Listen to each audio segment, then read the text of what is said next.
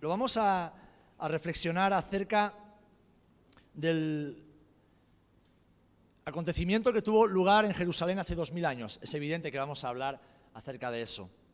Y vamos a leer en Primera de Corintios, capítulo 15, versículos del 53 al 57. Le voy a pedir a Samuel, por favor, que, ponga ya el título de, lo que vamos a reflexionar en esta mañana.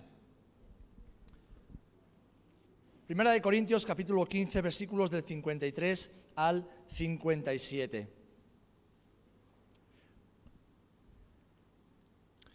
Y os pido por favor una vez más que nos pongamos todos de pie para leer la palabra del Señor.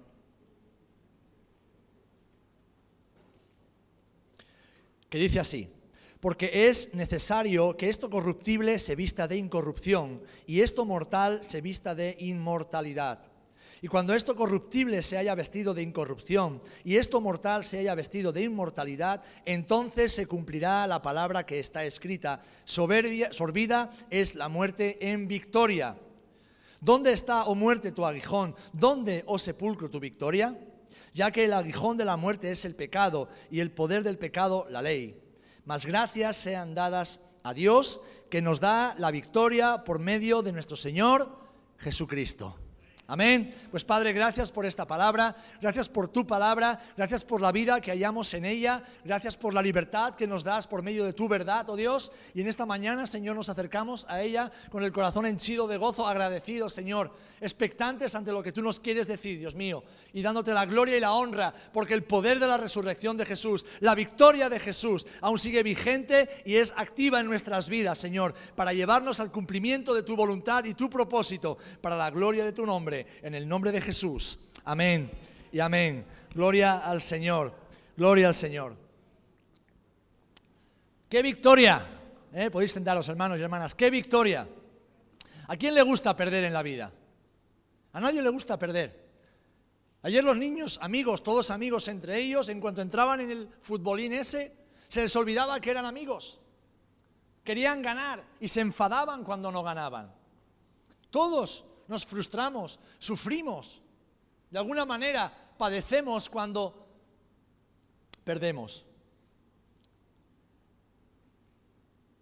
Y para eso vino Jesús, para que no perdiéramos nunca más. Lo que pasa es que cuando no tenemos a Cristo, no somos conscientes, aún teniendo riqueza, aún teniendo una casa, aún teniendo bienes materiales, teniendo el reconocimiento de la gente. Sin Cristo no somos conscientes de que somos perdedores, de que perdemos constantemente, de que no tenemos nada de valor en nuestras manos.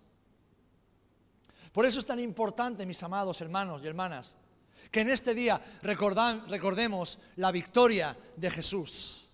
La victoria de Jesús en la cruz y la victoria de Jesús el día de su resurrección. Porque esa es tu victoria y mi victoria. Es ahí donde realmente vencemos en nuestras vidas. Y no por nuestros méritos, por los méritos de Jesús. No por nuestras capacidades, por el poder de Jesús. No por lo que nosotros hayamos podido hacer, por nuestras buenas obras. No. Por la santidad y perfección de Jesús. Amén. ¿Sabéis? Esa resurrección fue un hecho sorprendente hasta tal punto que aquellos que habían vivido con Él y que le habían escuchado decir, chicos, atended, de aquí a no mucho tiempo iremos a Jerusalén. Y allí el pueblo, los líderes, me apresarán y me harán daño y me matarán.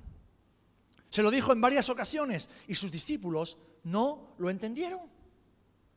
No lo entendieron.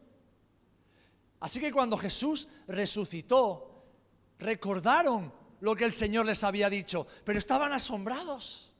Han pasado dos mil años y la gente sigue asombrándose del hecho de que Jesús resucitara, porque para ellos es una locura. Pero déjame recordarte algo, querido hermano y hermana, seguir a Jesús es una locura. Humanamente hablando, es una locura, no tiene sentido, no tiene demasiada lógica. Ahora, no tiene lógica humana, pero sí tiene una lógica divina. Porque pudiendo escoger entre el bien y el mal, ¿quién quiere escoger el mal? pudiendo escoger, entre la bendición y la maldición. ¿Quién quiere la maldición? Pudiendo escoger entre el cielo y el infierno. ¿Quién quiere el infierno? Nadie en su sano juicio querría eso, ¿verdad?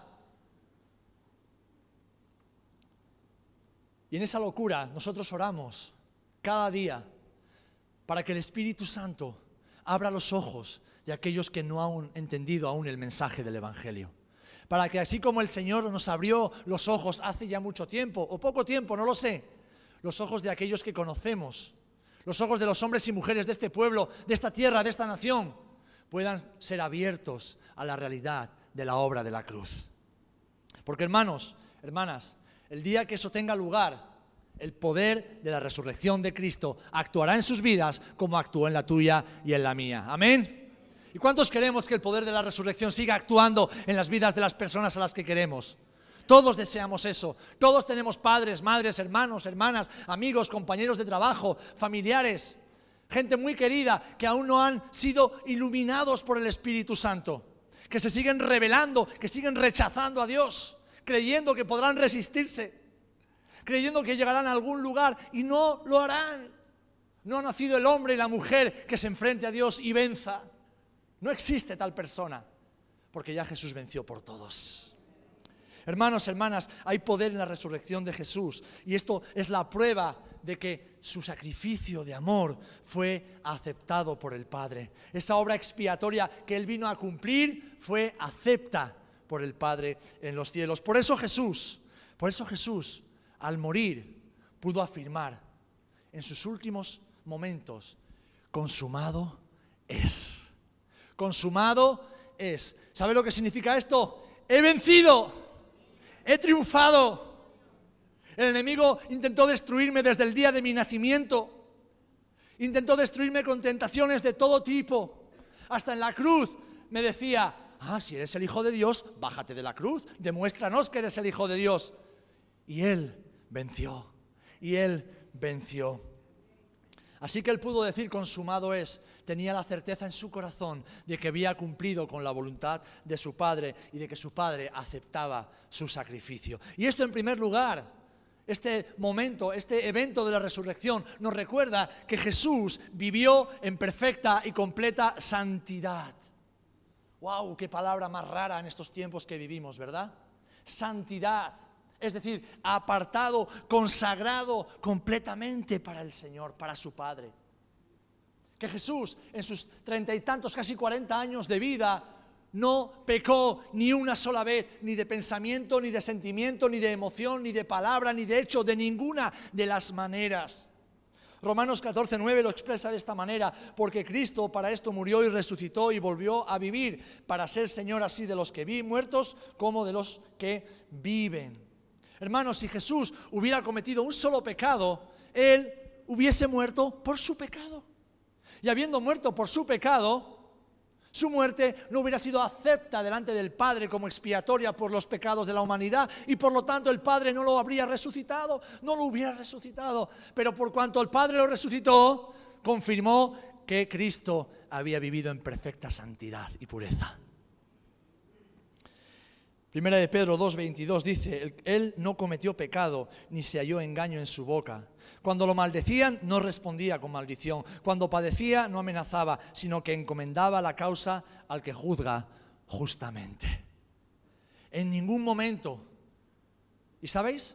Jesús tuvo razón siempre durante su vida.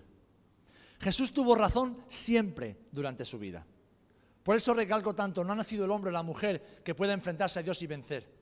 Porque Jesús es la expresión máxima de la sabiduría. No la sabiduría humana, la sabiduría divina. Y lo que Jesús dijo era la verdad. Lo que Jesús enseñaba era la verdad. Lo que Jesús planteaba era lo correcto y no había otra opción. Pero aun teniendo la razón siempre, Jesús, cuando le ofendían, cuando lo maltrataban, cuando lo maldecían, no contestó ni profirió maldición no habló engaño ni mentira. Respondió siempre con amor. Respondió siempre con amor. Queridos hermanos, hermanas, la resurrección de Cristo demuestra que cumplió con el propósito de Dios. Hizo la voluntad del Padre, completó su obra, vivió en santidad y consagración cada segundo de su vida, cumplió con la misión y por lo tanto venció total y definitivamente. Amén. ¿Cuántos estáis cansados de perder en vuestra vida? Todos perdemos. ¿Por qué? Porque todos pecamos. Todos fracasamos.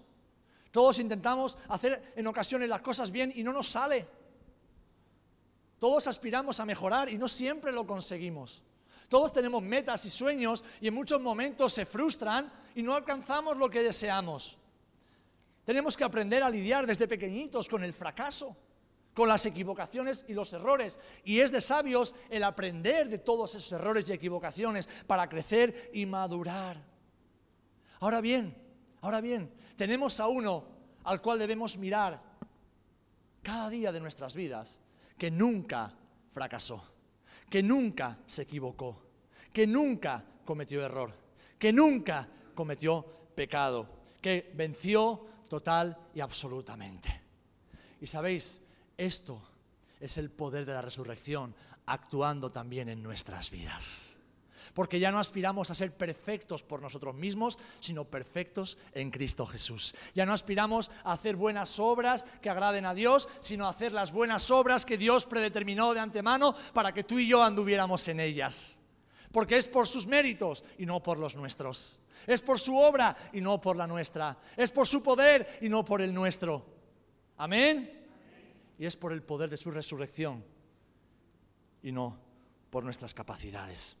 En Hebreos capítulo 9, versículo 23, leemos así, porque con su victoria, en primer lugar, Jesús venció a nuestro enemigo, vamos, el que nos acompaña desde el que nacemos hasta que morimos, el pecado, el pecado. Si yo dijera que levante la mano el que esta mañana no ha pecado, Nadie podría decir eso. Porque todos pecamos. Sea de pensamiento, de sentimiento, de palabra, de hecho, de actitud. En algún momento todos pecamos. Porque el pecado no es solamente matar a alguien. No es solamente robar un banco. El pecado es infringir la ley de Dios. El pecado es actuar, consciente o inconscientemente, fuera de los marcos que Dios ha establecido como lo que es correcto o incorrecto. Es decir, equivocarnos en el blanco. Es como lanzar una flecha a una diana y darle siempre lejos del objetivo. Pero en esta mañana recordamos que Jesús venció al pecado. Lo voy a repetir porque no sé si lo hemos entendido. Jesús venció al pecado. Jesús venció por tu pecado y por el mío. Jesús venció por tu incapacidad y mi incapacidad de poder hacer las cosas bien. Él lo hizo por ti y por mí. Él sabía que tú y yo no podíamos, así que lo hizo Él para que nosotros ahora podamos vivir en el poder de su resurrección. Dice Hebreos capítulo 9, versículo 23 en adelante.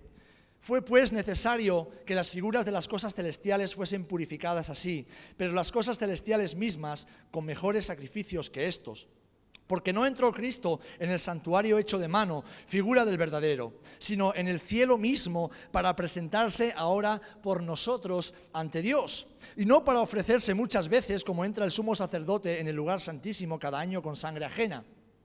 De otra manera, le hubiera sido necesario padecer muchas veces desde el principio del mundo, pero ahora, en la consumación de los siglos, se presentó una vez para siempre por el sacrificio de sí mismo para quitar de en medio el pecado. Y de la manera que está establecido para los hombres que mueran una sola vez y después de esto el juicio, así también Cristo fue ofrecido una sola vez para llevar los pecados de muchos y aparecerá por segunda vez sin relación con el pecado para salvar a los que le esperan. Gloria a Dios. Durante 1500 años el pueblo de Israel tenía que sacrificar miles de animales para que la sangre de esos animales cubriera el pecado del pueblo. Pero Jesús vino para cumplir, para completar esa ley. Y ya su sangre no solamente no cubre, sino que es que borra.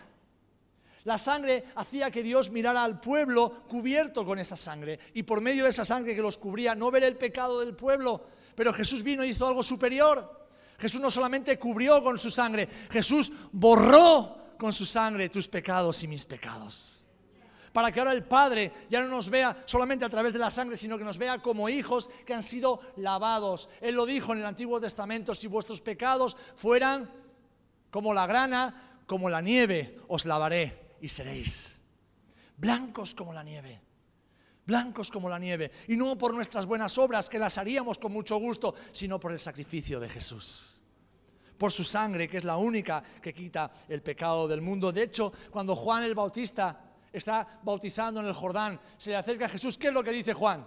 ¿Qué es lo primero que dice? He aquí, he aquí, eh, vosotros, los que subís a Jerusalén todos los años a sacrificar corderos, he aquí el Cordero de Dios. He aquí el único que puede quitar el pecado del mundo. Qué gloriosa declaración, hermanos. Qué gloriosa declaración. Qué discernimiento espiritual tuvo Juan en ese momento. Es este, es este, es este el único y definitivo Cordero expiatorio. Esas fueron sus palabras. Y cuando Jesús, como hemos leído en Hebreos, resucitó, confirmó que el pecado había sido vencido, porque nadie con pecado podía ser resucitado. Así que Jesús con su vida derrotó el poder del pecado sobre la vida del ser humano y le damos gloria al Señor. Porque en cuanto murió, al pecado murió una vez por todas, mas en cuanto vive, para Dios vive. Hermanos, hermanas, es verdad que tú y yo pecamos cada día, pero ya Dios no nos ve por medio de ese pecado. Dios nos ve por la santidad de Cristo que actúa en nosotros para salvación y redención. Por eso la salvación es por fe y por gracia. Por fe porque debemos creer y por gracia porque no podemos hacer nada para merecerla. Sencillamente debemos recibirla en arrepentimiento. Amén. Y si Él, hermanos, hermanas, en su humanidad derrotó al pecado, lo que tú y yo debemos hacer es aferrarnos al poder de esa resurrección para vivir la vida que Cristo nos ofrece. No se puede vivir en santidad y en obediencia a Dios sin el poder de la resurrección actuando en nuestras vidas cada día. No se puede, es imposible. No hay capacidad humana para vivir en obediencia al Señor, para ser obedientes a la palabra de Dios. Es imposible. Es imposible. Solamente por medio del poder de la resurrección. Solamente por medio de Cristo actuando en nosotros y a través de nosotros. Es que podemos vivir vidas alejadas del pecado como Jesús vivió y en el poder del Espíritu Santo. Vidas consagradas. Porque, ¿saben? Santidad no es ir por la calle con una aureola levitando cantando canciones de cantos gregorianos. No, eso no es santidad. A los ojos del Padre, tú y yo hemos sido justificados y santificados. Así que Dios nos ve como santos ya.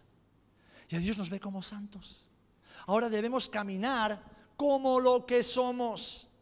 Y esto nos lleva a un concepto que es la santificación progresiva, es decir, conocer cada día más a Jesús, dejar que Jesús y su poder actúen en nosotros y vivir cada día más como Jesús. Es decir, apartándonos de todo aquello que nos hace pecar y esforzándonos cada día en la gracia que nos lleva a vivir en obediencia al Señor. Vivir en santidad es decidir, porque tenemos el poder para decidir, decidir obedecer al Señor antes que nuestros propios deseos. Vivir en santidad es vivir como lo que somos, santos y escogidos de Dios. Ahora tenemos libertad para escoger, antes no, antes perdíamos siempre porque no podíamos escoger estábamos ciegos, estábamos muertos. En cambio, ahora que hemos sido vivificados con Cristo, ahora que nuestros ojos han sido abiertos, ahora que vemos la realidad del mundo y la realidad de la salvación, podemos escoger todo el tiempo. Amén.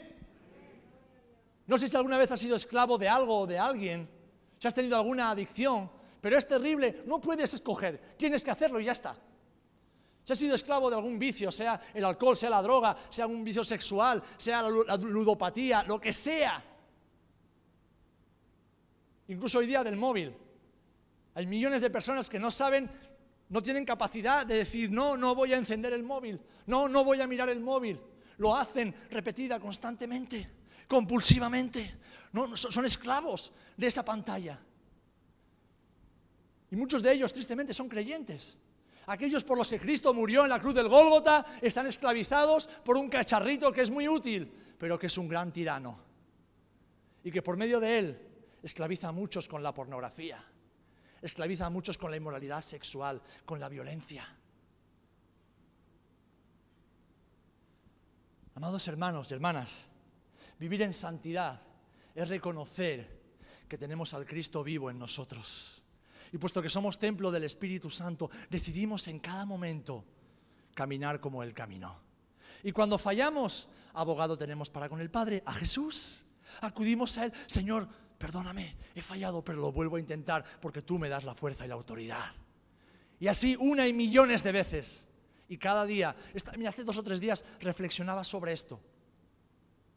Saben, tengo 42 años, aunque parezco mucho menos, ya lo sé. Ayer los niños jugaban conmigo como si fuera un niño chico. Y con Pepe igual, a que sí. O sea que eso de ser calvo no es un déficit, es algo bueno. ¿eh? Los niños se sienten más cerca de nosotros. Y, y meditaba y decía, Señor, ¿cómo lo has hecho? Porque yo soy una persona muy pecadora. Yo peco con mis pensamientos, con mis actitudes. Y yo he sido esclavo de muchas cosas en mi vida. Es cosas que, pensaba que nunca iba a poder soltar. Pero saben, han pasado los años. Y mientras oraba decía, Señor, es que, es que será otra persona. ¿Cómo lo has hecho? ¿Cómo lo has hecho? Con las veces que he fracasado. ¿Cómo lo has hecho? El poder de Cristo actuando en nosotros. Y el proceso no ha sido fácil ni ha sido corto, como tampoco lo es en tu vida. Pero Cristo completará la buena obra que comenzó en cada uno de nosotros.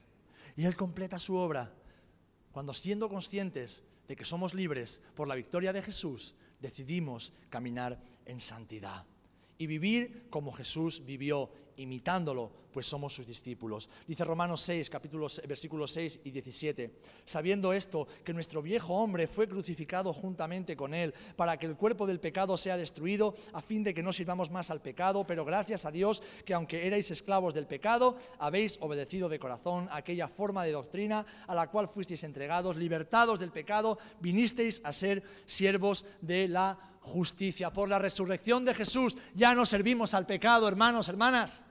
Servimos a la justicia de Dios. Así que en esta mañana, aférrate a esa obra redentora. Aférrate. No te mires a ti mismo, deja de mirarte a ti, a mirar a lo que te gusta, a mirar lo que no puedes solucionar, a mirar lo que no puedes resolver y mira a Jesús. La solución no está en la iglesia, la solución no está en ti, la solución no está en el pastor, la solución no está en terapias, la solución está en Jesús. Él es el único que puede transformar tu vida. Y es el único que quiere transformar tu vida. Yo puedo orar por ti, yo te puedo aconsejar. Y cuando no puedas hacerlo, solo te puedo acompañar, pero nada más. La obra la transformación solo la puede hacer el Espíritu Santo de Dios que está en ti, si tú le dejas. Y dejas que el poder de la resurrección actúe en tu vida. Y para ello debes servir a Dios con alegría, debes servir al Señor y seguirlo en santidad y en el poder del Espíritu Santo. Debes romper los lazos y las cadenas que aún te atan con el mundo y con sus cosas. Porque cuando hagas eso, podrás decir realmente, Señor, gracias, gracias, gracias. Y no pienses que Jesús no te entiende. Porque no tenemos dice Hebreos 4:15, un sumo sacerdote que no pueda compadecerse de nuestras debilidades, sino uno que fue tentado en todo según nuestra semejanza, pero sin pecado. Y esto es maravilloso. Y esto es maravilloso, porque alguno tal vez esté pensando, vale, Serafín, pero es que me estás hablando de Jesús. Y Jesús era Dios. Claro que era Dios, 100% Dios y 100% hombre. Ahora, Él no se aprovechó de que era Dios. Es más, dice Filipenses capítulo 2, lo hemos estado reflexionando en estos días, que Él se despojó de esa forma de Dios, se hizo como uno, como tú y como yo, exactamente igual que tú y que yo. Y Jesús dependió cada día de su vida del Espíritu Santo para hacer la voluntad de Dios porque era la única manera de que su sacrificio como hombre pudiera ser válido delante de Dios. Nunca dejó de ser Dios, pero no se aprovechó de su divinidad para hacer la obra de expiación. Y todo lo que vivió en la tierra lo vivió como hombre para que ahora Él pueda entendernos y Él te entiende en tus debilidades, te entiende en tus fracasos, te entiende, aunque Él nunca fracasó, pero sabe cómo te sientes, porque Él también fue tentado. Y dice, en todo, en todo. Y eso implica en todo. Él fue tentado en todo, pero sin pecado. Amén y por cuanto Él no pecó, nosotros podemos vivir su vida también. En segundo lugar, Jesús venció a Satanás y su imperio de la muerte. Jesús venció a aquel que tenía el poder de la muerte, como hemos escuchado al principio del culto. Hebreos 2.14 dice, así que por cuanto los hijos participaron de carne y sangre, Él también participó de lo mismo para destruir por medio de la muerte al que tenía el imperio de la muerte, esto es, al diablo. Hermanos, hermanas, aquel que tenía el imperio del pecado y de la muerte fue vencido en la cruz y humillado en la resurrección. Amén. Y alguien dirá, pero Satanás sigue por ahí haciendo mucho daño. Satanás ha sido vencido en la cruz y humillado en la resurrección. Porque antes de la cruz nadie podía ser salvo.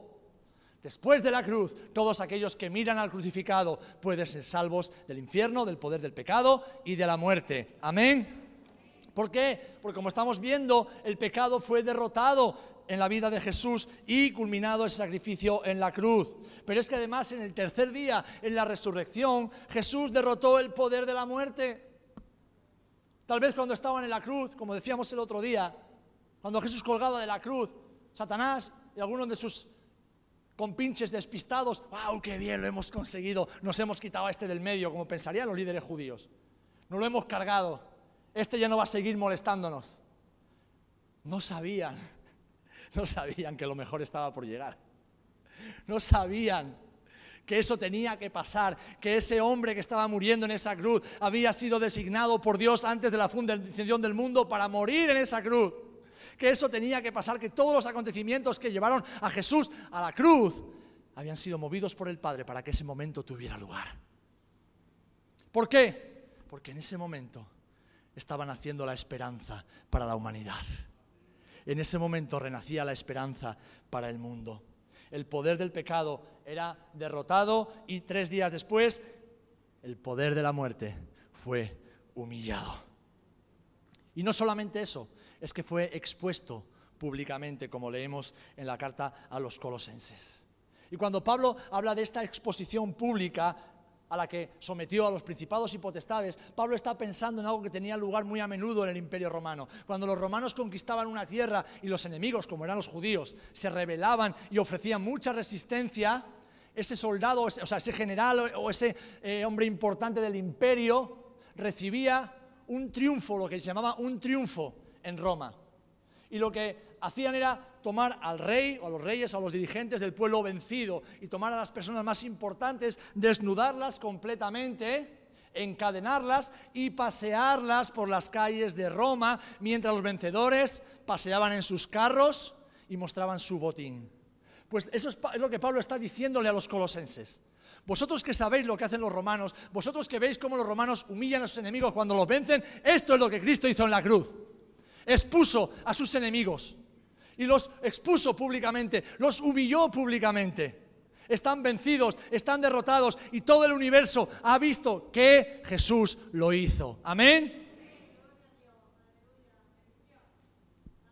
¿Saben por qué muchas veces nuestras vidas no cambian? Porque no somos conscientes del daño que el pecado nos hace.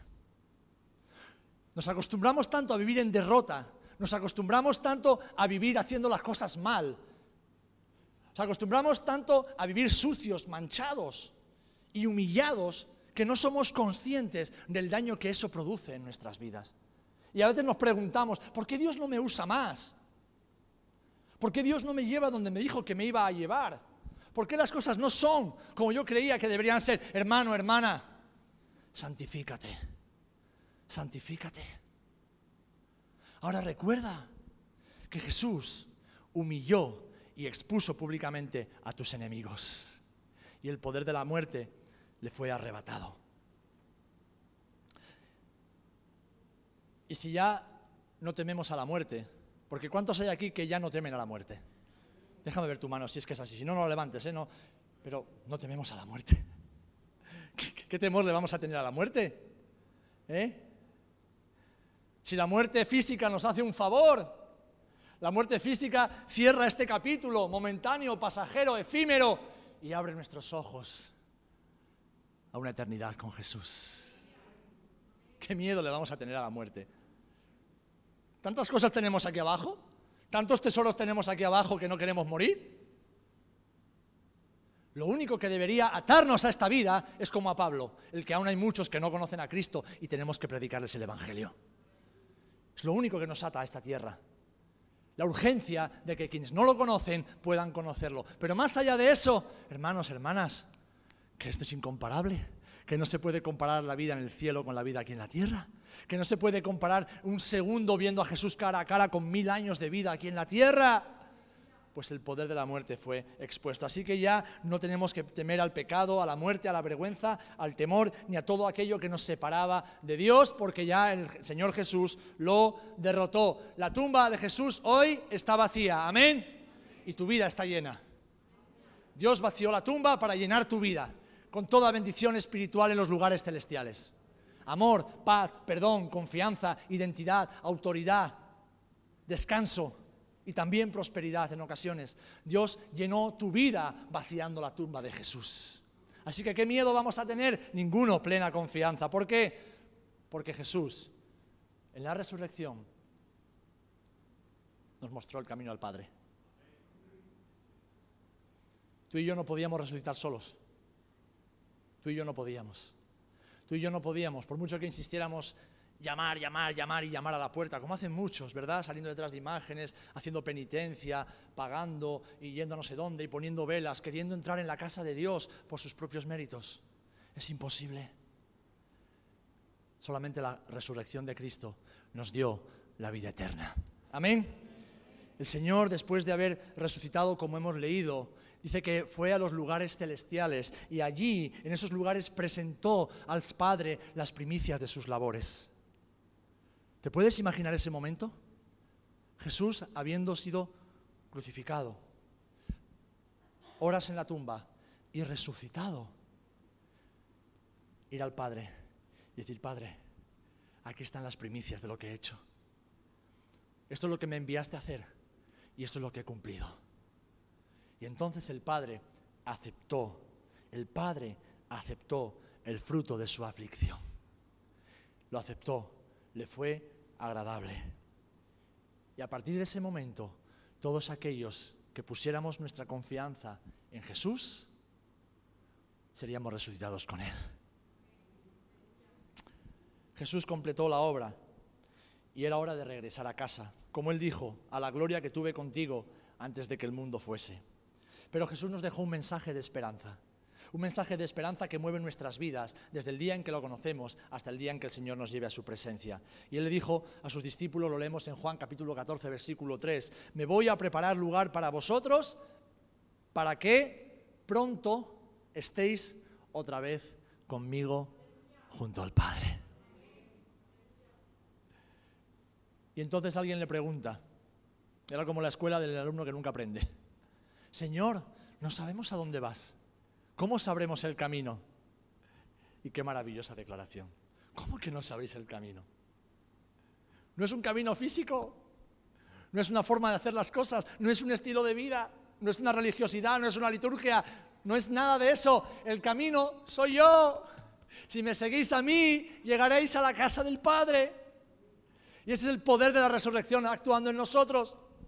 No tenemos que seguir a hombres, no tenemos que seguir modas, no tenemos que seguir nuestros propios razonamientos, no, tenemos que seguir a Jesús y solamente a Jesús. Amén. Porque solo en Él hay salvación y solo en Él hay entrada a la casa del Padre.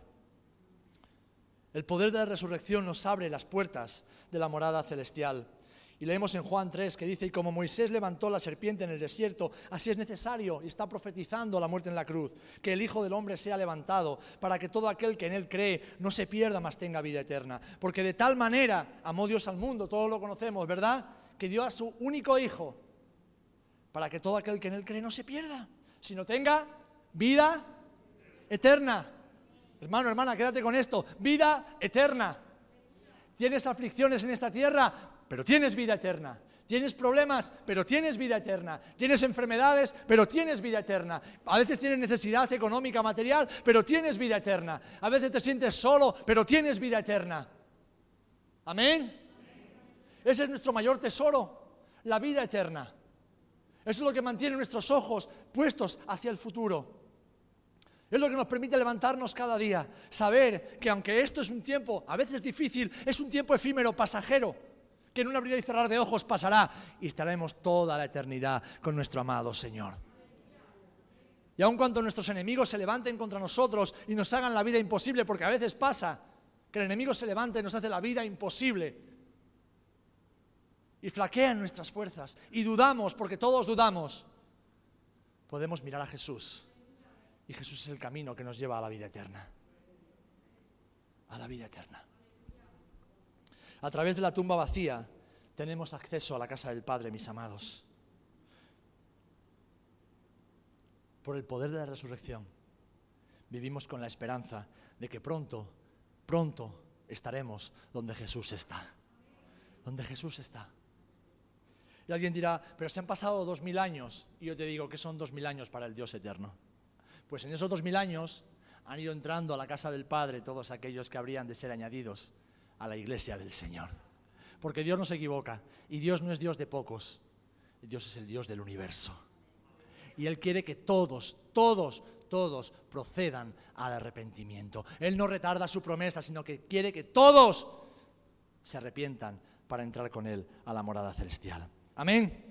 Sí que mis amados, en este día en que hemos recordado, en este fin de semana donde hemos recordado y celebrado la obra de Jesús en la cruz, el Señor nos sigue invitando a vivir nuestra vida cristiana con alegría. Aún en medio de las dificultades, con alegría. Aún en medio del sufrimiento, con alegría. Aún en medio de la necesidad, con alegría, con expectativa, con fe. ¿Por qué? Porque sabemos que Jesús ya ha vencido y nosotros vencemos con Él. Porque sabemos que todo esto es pasajero y además el Señor nos santifica por medio de la aflicción. Eso lo dice su palabra. Si tú le preguntas al oro, no al loro, al oro, oye, oro, ¿te gusta entrar en el fuego para que te quiten las impurezas? Ese metal te dirá, no, lo paso fatal. Se me pone la cara colorada del calor que hace.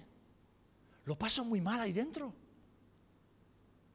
Pero merece la pena. Merece la pena. Porque cuando salgo, cuando salgo, solo queda lo que realmente tiene valor en mi vida. Solo queda la riqueza de Dios en mi vida. Hermanos, hermanas, Jesús tuvo que aprender obediencia padeciendo. Jesús, que era Dios, aprendió la obediencia padeciendo. Nosotros que no somos dioses, necesitamos padecer también para que Cristo santifique nuestras vidas. Necesitamos ser estrujados como las aceitunas para que el oro líquido pueda fluir de nosotros. Necesitamos pasar por el horno de fuego las veces que sea necesario. Porque cuando Jesús, después de que Pedro le pregunta, Señor, nosotros lo hemos dejado todo por ti, lo hemos dejado todo. Hemos dejado casas, familias, trabajos, comodidad, lo hemos dejado todo por ti. ¿A nosotros qué nos queda? El Señor apuntando hacia el milenio, no apuntando hacia esta vida, hay que entender bien el texto, apuntando hacia el milenio, dice, a vosotros tendréis familia, tendréis padres, madres, hermanos, amigos, tendréis casas, tendréis la vida eterna. Y como dice, con persecuciones, con persecuciones. Yo sé que en este mundo moderno en el que vivimos, Hablar de sufrimiento a nadie le gusta. Queremos la vida cómoda, queremos la vida fácil, queremos la vida, como bien decía Julio ayer, la vida de gloria, ¿no? Queremos la gloria de Dios en nuestras vidas. Cristo tuvo que pasar por la cruz para ser glorificado por el Padre. Y nosotros seguimos el sendero de la cruz. Ya no morimos para ser salvos, sino que morimos cada día nosotros mismos porque somos salvos. Amén y ese es el poder de la resurrección actuando en nuestras vidas. Padre, en el nombre de Jesús, en el nombre de Jesús, gracias. Gracias, Señor. Gracias. Gracias, amado Dios.